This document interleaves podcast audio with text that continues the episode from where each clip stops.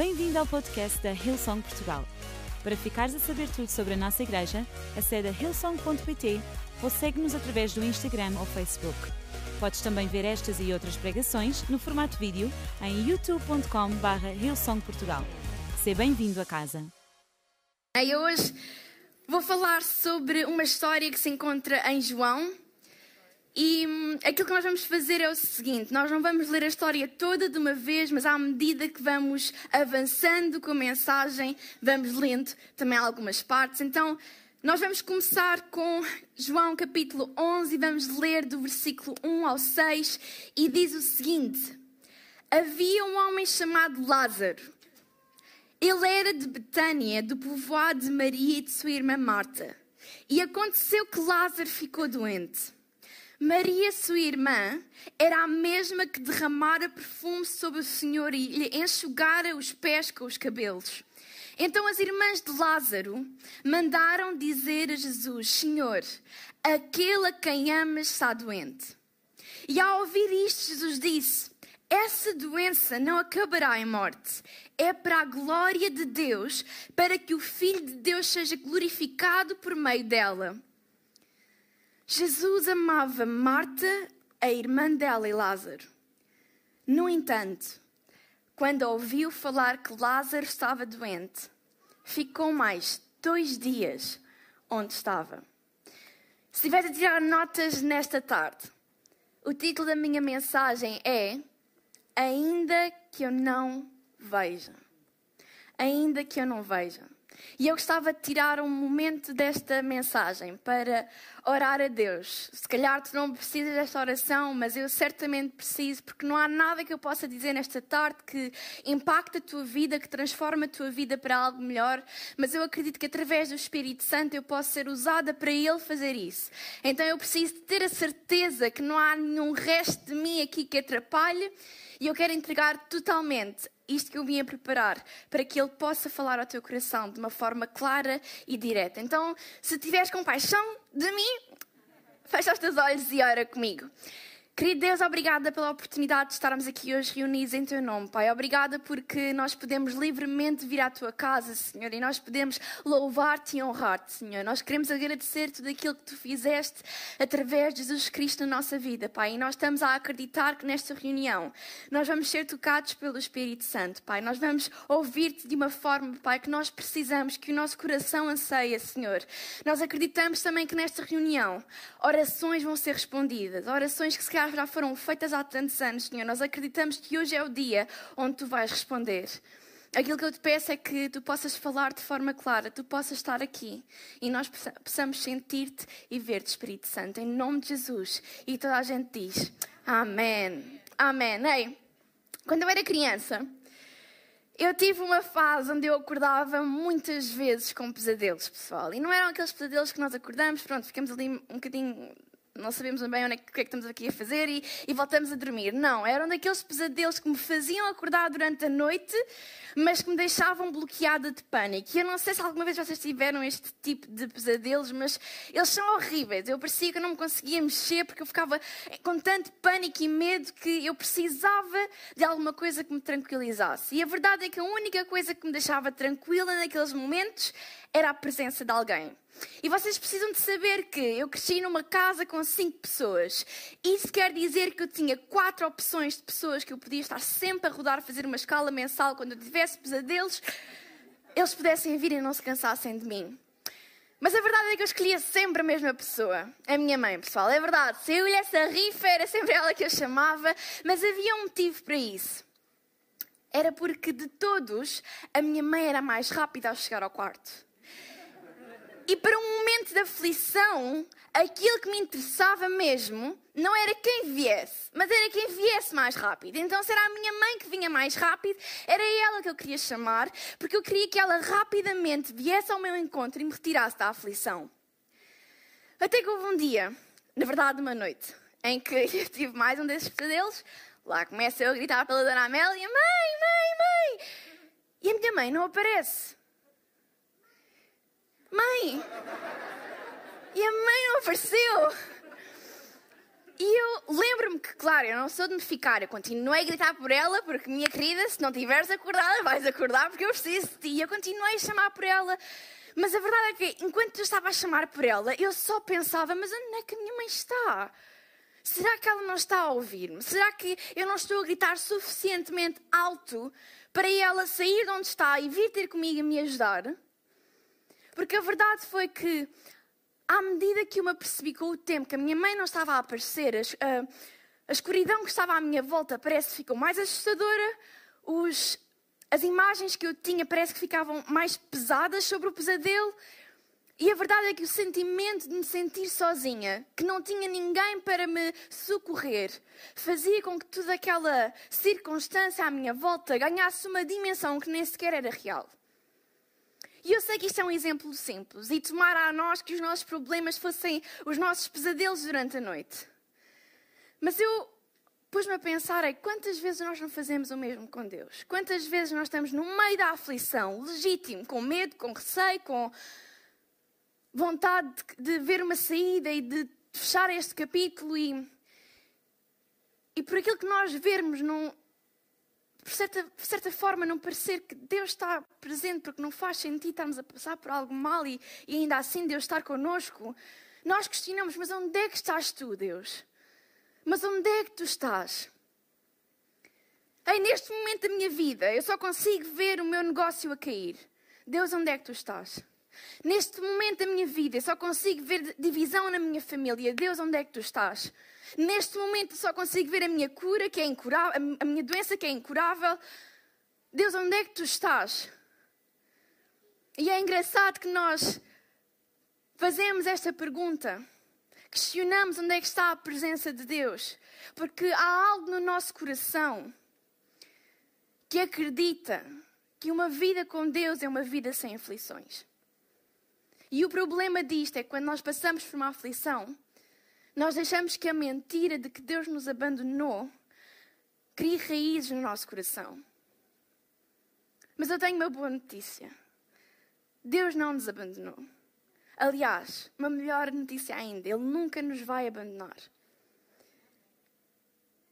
Eu sei que um momento de perda, de angústia, de dor, ganha muitas vezes uma dimensão tão grande que parece que nos impossibilita de ver Deus na nossa vida. Mas Deus continua conosco. Mas Deus continua a estar presente. Aí a sua palavra diz o contrário, que uma vida com, com Deus não é uma vida sem aflições. Ela diz em João 16, 33 que no mundo vocês terão aflições. Porque aflições é consequência de um mundo quebrado, pessoal é o que é, nós vamos passar. Essa é uma certeza também que Deus nos dá. Sim, vocês vão passar por aflições. Mas o versículo não termina aí. E diz: Mas tenham bom ânimo, tenham coragem, porque eu venci o mundo. Então, uma vida com Deus é uma vida que, sim, tem aflições, mas também tem a certeza que o nosso Deus derrotou todas elas, que o nosso Deus tem poder, tem vitória sobre todas as situações. Sim, uma vida com Jesus é uma vida que tem problemas, mas é uma vida também que tem uma âncora que se chama Deus, que não nos desampara e não nos deixa ir à deriva. Sim, uma vida com Deus é uma vida vivida pela fé e não pelas coisas que nós vemos. É uma vida que, ainda que passe por situações menos boas, ainda que passe por temporadas que nos magoam, dá-nos a esperança de declarar que melhores dias hão de chegar. Porque Deus é por nós. E quando Deus é por nós, nada nem ninguém pode vir contra nós. Esta é a nossa certeza de uma vida com Deus. E sabem, nesta história, nós acabamos de ler que duas irmãs estavam a passar por uma tribulação. Marta e Maria, naquele tempo, elas só viam a doença do seu irmão. Essa era a circunstância delas. E a verdade é que aquilo que há em comum entre nós e Marta e Maria é que nós também já vivemos ou vamos viver situações onde aquilo que nós só conseguimos ver é a nossa aflição. Mas que isso nunca seja suficientemente grande para nós deixarmos de reconhecer Deus em todas as temporadas. Que isso, não seja ser, que isso nunca seja a ser suficientemente grande para diminuir a nossa fé. Ei, há momentos onde nós não conseguimos, se calhar, ver Deus e por isso duvidamos se Ele ainda está conosco. Mas eu acredito que é precisamente nesses momentos onde nós ainda não vimos as suas promessas a serem cumpridas e as nossas orações a serem, a serem respondidas, que nós precisamos de ficar firmes nas nossas convicções, que nós precisamos de ser um povo que fica firme na tempestade para que possa um dia também colher a bonança. Eu não sei o que é que tu achavas que precisavas para este ano, mas eu acredito que nós precisamos de convicções. Nós precisamos de uma fé. Nós precisamos ter uma fé inabalável. E eu acredito também que, com base nesta história de Lázaro, nós podemos aprender três convicções que todos nós, se calhar, vamos precisar de gravar no nosso coração e declarar à nossa vida. E a primeira um, convicção é: ainda que eu não veja, eu sei que a ajuda está a caminho. E eu gostava que nós lêssemos João 11, do versículo 7 a 11, que diz o seguinte: depois disse aos seus discípulos: Vamos voltar para a Judeia. Estes disseram: Mestre, há pouco os judeus tentaram apedrejar-te e assim mesmo vais voltar para lá? E Jesus respondeu: O dia não tem doze horas? Quem anda de dia não tropeça, pois vê a luz deste mundo. Mas quando anda de noite tropeça, pois nele não há luz. Depois de dizer isto, prosseguiu dizendo-lhes: O nosso amigo Lázaro adormeceu mas eu vou até lá para acordá-lo. É engraçado que eu estava a ler esta história e, e, é tão rápido nós passarmos de um momento para o outro que parece que até tira o, o poder que existe nela. E se calhar até nos dá uma perspectiva, porque nós somos uns privilegiados, porque estamos a estudar vidas de pessoas que foram reais numa perspectiva entre o fim, o início e o fim. Nós sabemos como é que começou, mas nós também sabemos como termina. E isso muitas vezes parece que desvaloriza um pouco o, a dor, a mágoa, a espera. E a verdade é que se nós nos colocarmos no lugar de Maria e Marta neste preciso momento, aquilo que elas estavam a fazer era esperar por Jesus. E se pensarmos na perspectiva delas, aquilo que elas fizeram foi: ok, até agora nós enviámos um mensageiro a Jesus a contar as notícias, enquanto vemos o nosso irmão doente, um, esperamos ansiosamente por ele porque a doença está a agravar-se. Quando demos por nós, o mensageiro já regressou, mas Jesus, fazemos a mínima ideia de onde é que ele se encontra, ele ficou lá onde ele estava. E pior do que isso, do mensageiro ter voltado sozinho, foi que agora o nosso irmão está morto. E o que é que nós estamos aqui a fazer? À espera de Jesus, à espera que ele venha ao nosso encontro. O que Marta e Maria não sabiam era que nesse preciso momento Jesus tinha dito aos seus discípulos: Ei, agora sim está na hora de nós irmos. Agora sim temos de ir ter com Marta e com Maria. Ei, Lázaro está a dormir, mas eu vou lá acordá-lo. E é tão engraçado que na nossa vida, muitas vezes nós não sequer nos passa pela cabeça porque não conseguimos ver aquilo que acontece no mundo espiritual. Porque deixa-me dizer-te que se no meio da aflição tu visse o céu todo a trabalhar a teu favor, tu visse o teu Deus a lutar por ti, a batalhar as tuas batalhas e a ter vitória sobre todas elas, deixa-me dizer-te que se calhar a aflição ia ser um momento diferente da nossa vida. Mas nós temos que confiar, porque o meio é algo que a cada dia nós vamos descobrindo. Mas o fim nós temos a certeza. O que Marta e Maria não conseguiam ver era que a ajuda já estava a caminho. E se calhar tu não consegues ver nesta tarde que a ajuda também está a caminho da tua vida, a caminho do teu casamento, a caminho da tua situação financeira, a caminho da tua saúde. A ajuda já está a caminho porque Jesus está a caminho da tua vida. E eu adoro a expressão eu vou até lá, porque eu acho que ela nos dá uma imagem tão nítida da missão de Jesus na terra. Jesus que estava com Deus no céu, ele veio até, até à terra, ele veio até nós. Para quê? Para dar vida àquilo que estava morto, para dar amor àquele que achava que não era digno, para dar paz ao que andava ansioso, para resgatar o que estava perdido. Jesus veio até nós. Essa é a nossa certeza. Ele veio até nós para quê? Para enfrentar o mundo e derrotá-lo. Então nós hoje podemos dizer com ousadia e confiança, porque é a nossa convicção, que ainda que nós não vejamos, a ajuda está a caminho. E em segundo lugar, ainda que eu não veja, eu sei que a qualquer momento Jesus pode mudar a minha situação. Nos versículos 17 e 22 diz que ao chegar, Jesus verificou que Lázaro já estava no sepulcro havia quatro dias. Betânia distava cerca de 3 quilómetros de Jerusalém e muitos judeus tinham ido visitar Marta e Maria para confortá-las pela perda. E quando Marta ouviu que Jesus estava a chegar, foi encontrá-lo, mas Maria ficou em casa e disse Marta a Jesus: Senhor, se estivesse aqui, o meu irmão não teria morrido. Mas sei que, mesmo agora, Deus te dará tudo o que pedires.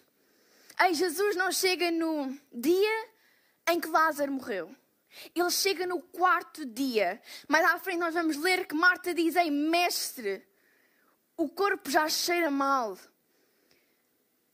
Já não havia esperança para Lázaro voltar à vida, porque já tinha passado quatro dias.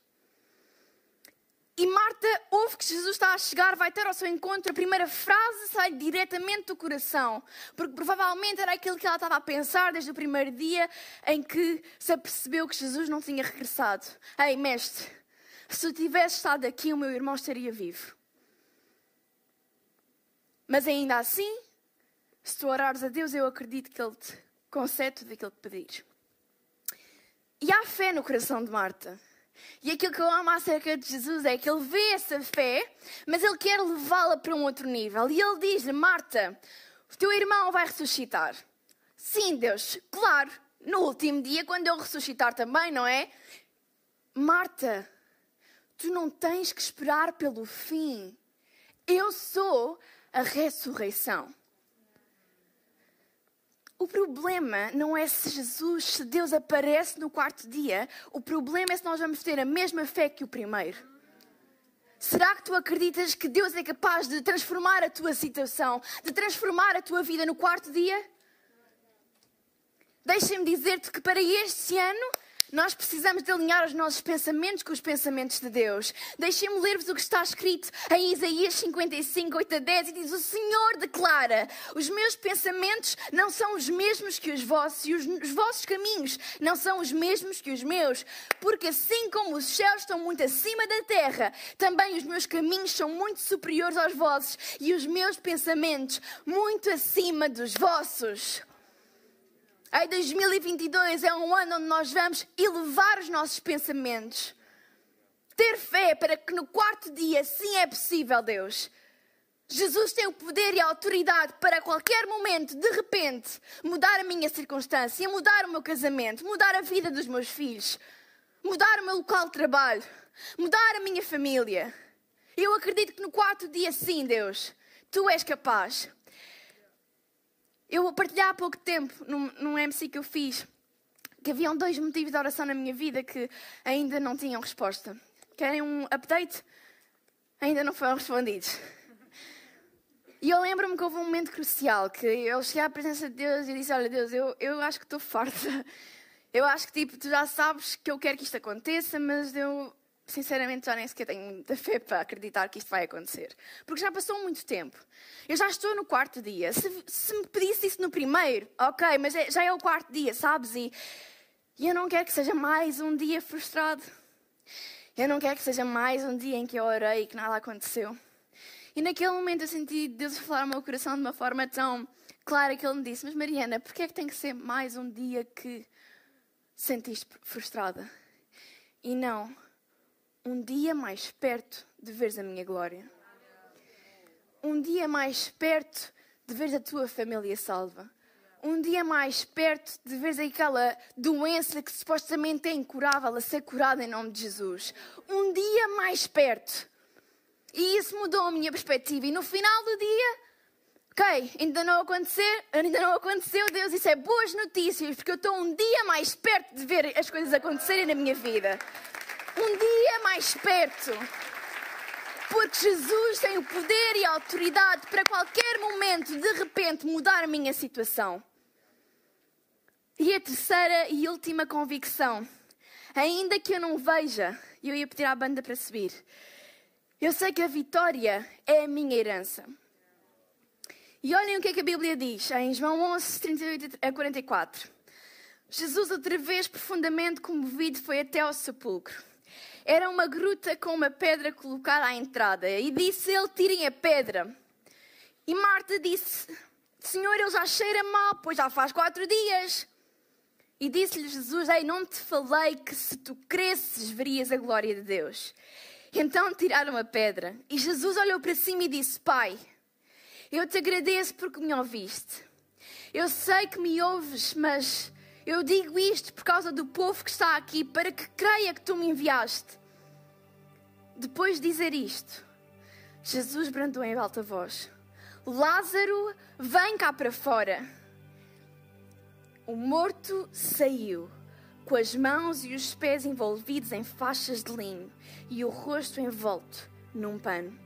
E disse-lhe Jesus: Tirem as faixas e deixem-no ir que é que Jesus tinha dito no início da história? No início, quando ele ouviu pela primeira vez a notícia de que Lázaro estava doente. E essa doença não é para a morte, é para dar glória ao Filho do Deus vivo.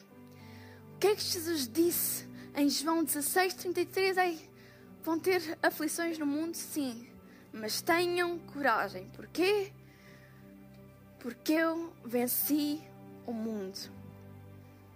Quando a Bíblia fala que Deus não é um homem para mentir e que não há nenhuma promessa que Ele não cumpra, isso é verdade. Isso é verdade.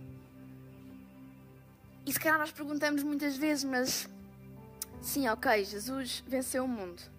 Ele tem vitória sobre todas as coisas, mas o que é que eu tenho a ver com isso? Por sermos filhos de Deus, por sermos chamados, por, ter por termos sido adotados por Deus como filhos, tudo aquilo que Jesus conquistou é nosso por direito também. E eu estou cansada de ver pessoas sentadas num lugar de derrota, quando a sua herança é um lugar de vitória. Deixa-me dizer-te que hoje é dia de te levantares do teu lugar e ires em frente da vitória que já é tua. Porque olhem o que é que Romanos 8,37 diz: Mas a nossa, a minha e a tua, a da minha e da tua família, é total, é completa, é absoluta, no meio de todas as coisas.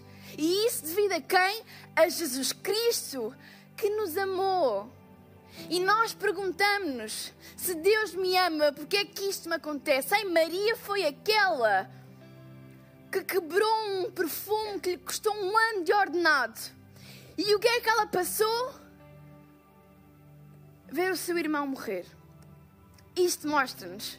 E o versículo diz: Jesus amava Marta, Maria e Lázaro. E ainda assim os três irmãos passaram por tribulações. Isto revela-nos que o facto de Jesus nos amar não nos retira a possibilidade de passarmos por momentos difíceis na nossa vida, mas dá-nos a oportunidade de experienciarmos a Sua presença de uma outra maneira. Deixa-me dizer-te que se Lázaro não tivesse morrido, aquela família nunca, mas nunca iria experimentar o poder da ressurreição. Há coisas que acontecem na nossa vida, por muito dolorosas que sejam para nos darem a oportunidade de experienciar Deus de uma outra forma. Há coisas que nos acontecem que nos permitem experienciar Deus de uma forma que, se não acontecessem, nós só saberíamos na teoria. E deixa-me dizer-te que o nosso Deus não é um Deus que deseja que o conheçamos em teoria, mas que deu o seu único filho porque o seu desejo é que o conheçamos através de um relacionamento íntimo e pessoal. Está na hora de deixarmos saber a teoria de um Deus que é bom em todo o tempo, que não nos abandona, que nos ama de forma incondicional e passarmos a experimentá-lo na nossa vida e passarmos a ser o testemunho de uma vida que antes sem Jesus era uma coisa e de um momento para o outro, de repente, quando Jesus inunda os nossos corações e nos encontra no meio de toda a escuridão à nossa volta, uma vida nova começa. A tua família precisa de ouvir isso. Os teus pais precisam de ouvir isso. Os teus filhos precisam de ouvir isto. A tua escola, o teu trabalho. Portugal precisa de ouvir isto. Está na hora de experimentarmos o nosso Deus de uma maneira que nós, calhar, nunca achávamos que era possível. E eu queria pedir que nós pudéssemos ficar de pé. Porque de forma prática, experimentar Deus é ter um relacionamento com Ele. E em qualquer estação da nossa vida, boa ou má, sermos convictos de que as suas promessas vão se cumprir, de que a sua palavra permanece e que Ele jamais, mas jamais, nos abandonará.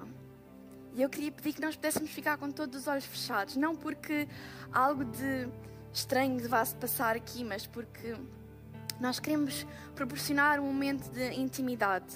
Nós queremos que todas as pessoas que estão aqui neste auditório possam se sentir confortáveis, possam se sentir seguras. Então, por respeito, vamos todos fechar os olhos aqui no palco e embaixo também.